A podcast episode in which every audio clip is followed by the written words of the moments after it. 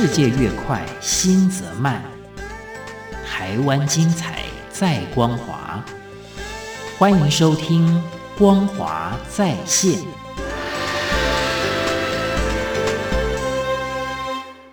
各位亲爱的听众朋友，您好，欢迎您再一次的收听《光华在线》，我是李正纯。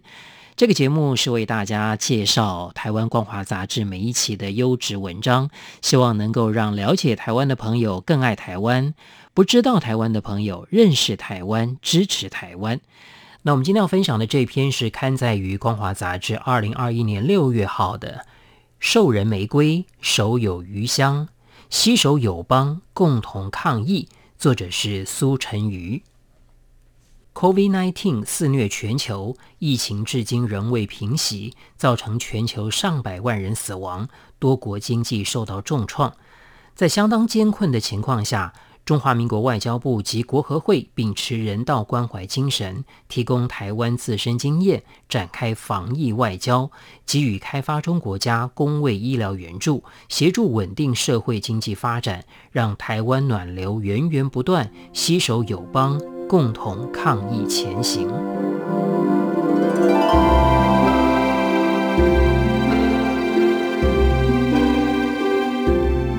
谁也没有想到。一颗肉眼看不见的病毒会在全球掀起如此的惊涛骇浪。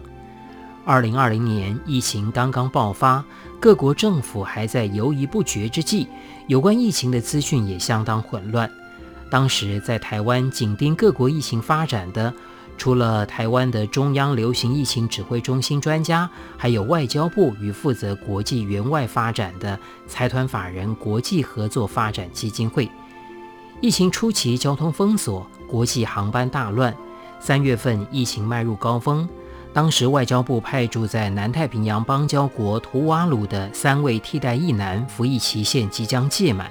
然而，因为图瓦鲁全国锁国，禁止交通航班，全部船只也都停驶，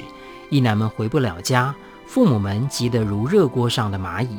最后协调海巡署趁国际公海护渔护船的特别巡逻任务，才把一男接回，过程千辛万苦。国合会副秘书长史立军回想当时情况，仍旧心有余悸。这次疫情全球封城、交通封锁，造成计划执行上非常大的困扰，像是中南美洲没有航班，役男无法回到台湾，只能够借到美国。当时美国已经如惊弓之鸟，航班大乱，一男们得搭乘美国撤侨专机，连转好几班飞机才能够平安到家。疫情让世界几乎停摆，国合会原先安排好的各项海外公卫、医疗、农业、教育及资通讯等援助计划也都受到极大挑战。国合会平时负责台湾援外工作，有大量技术团人员分散在世界各地。其中也不乏许多年轻志工朋友，怀抱使命和满腔热血，自愿留在当地。原本他们就已经身处在生活条件比较落后的开发中国家，有些国家甚至政局动荡不安，疫情爆发之后更是雪上加霜，面临封城、断粮和暴露染疫等风险，处境相当艰困。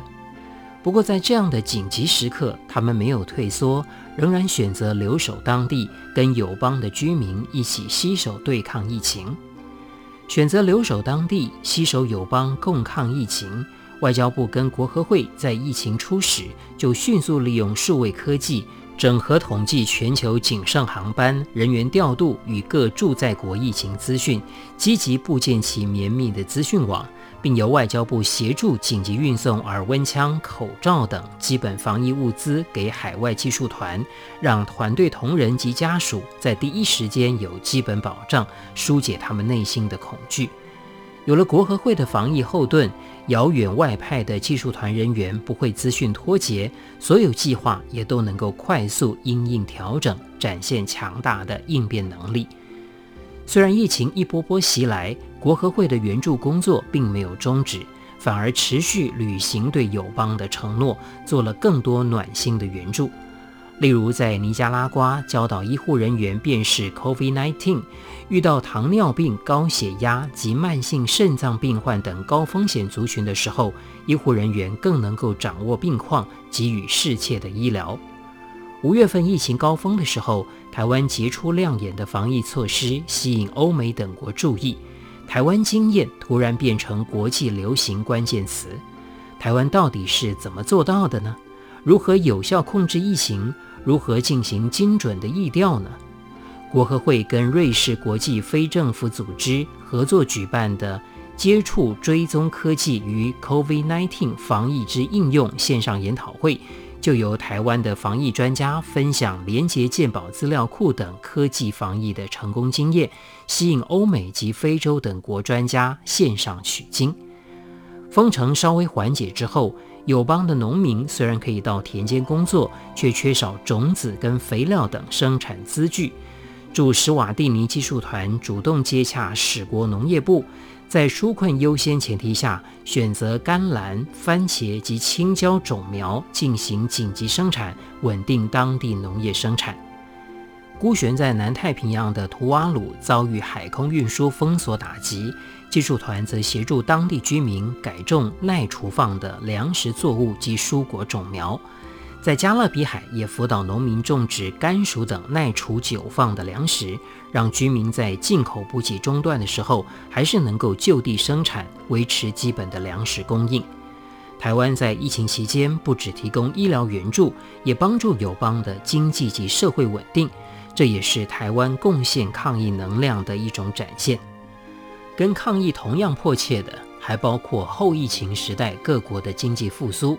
二零二零年七月份，国合会透过募资计划，邀请台湾民众相挺史瓦蒂尼的中小企业制作布口罩，由台湾彰化深人纺织厂协力，缓解了史瓦蒂尼的口罩荒。更帮助瓜地马拉安地瓜的咖啡小农，将其友善栽种的三座火山品牌咖啡，透过赢得美国烘豆师大赛亚军的王诗如亲自烘焙等行销手法，在台湾募资销售，获得台湾民众的热烈支持。此外，国合会跟中美洲经济整合银行合作，协助会员国政府提供公卫医疗体系疫情防控能力，并且保护弱势族群。另外，协助当地微小中型企业获得借款资金，得以渡过难关。COVID-19 全球大流行造成各国经济衰退，欧美等援助国此时仍然在力图复苏，自顾不暇。而开发中国家因为疫情冲击，各类需求更甚以往。台北医学大学公共卫生学院全球卫生暨发展硕士学位学程主任邱雅文观察。这次 COVID-19 对联合国永续发展目标已经造成巨大冲击。原先希望在2030年达到的全民健康覆盖、消除贫穷、健康与福祉等永续发展目标都受到严重冲击。但此同时，台湾长期在公卫医疗的成功经验取得举世瞩目的成果。或许可以将此经验典范转移，让台湾的在地经验为国际医疗卫生发展做出贡献。邱雅文表示，其实台湾早先在一九四五年也是受援国，联合国跟美国曾经派许多专家前来协助台湾提升整体健康医疗环境。现在的确是台湾回馈国际的时刻。台湾援外工作经验至今已经默默累积一甲子。台湾人的援助跟爱心几乎遍布世界上的每一个角落。至今，全球疫情未歇，各国从防疫控管进入到疫苗施打的阶段。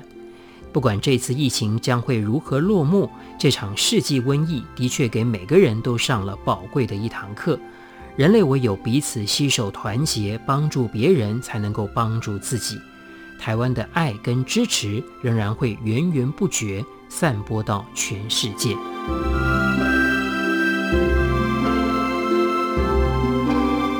各位亲爱的听众朋友，我们今天所介绍的这篇文章是刊载于台湾光华杂志二零二一年六月号的《授人玫瑰，手有余香，携手友邦，共同抗疫》，作者是苏晨瑜。非常谢谢您的收听，我是李正淳，我们下一次空中再会。